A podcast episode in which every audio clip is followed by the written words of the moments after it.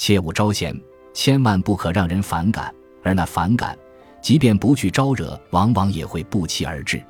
有很多人不知为什么平白无故的就会厌弃别人，心存恶意必定阻遏人情的回馈。恶念之于伤害，比贪欲之于趋利更为立竿见影。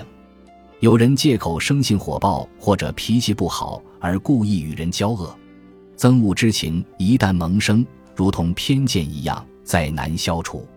这种人惧怕有头脑者，讨厌饶舌者，嫌弃狂妄者，鄙夷偷窥者，远离出众者。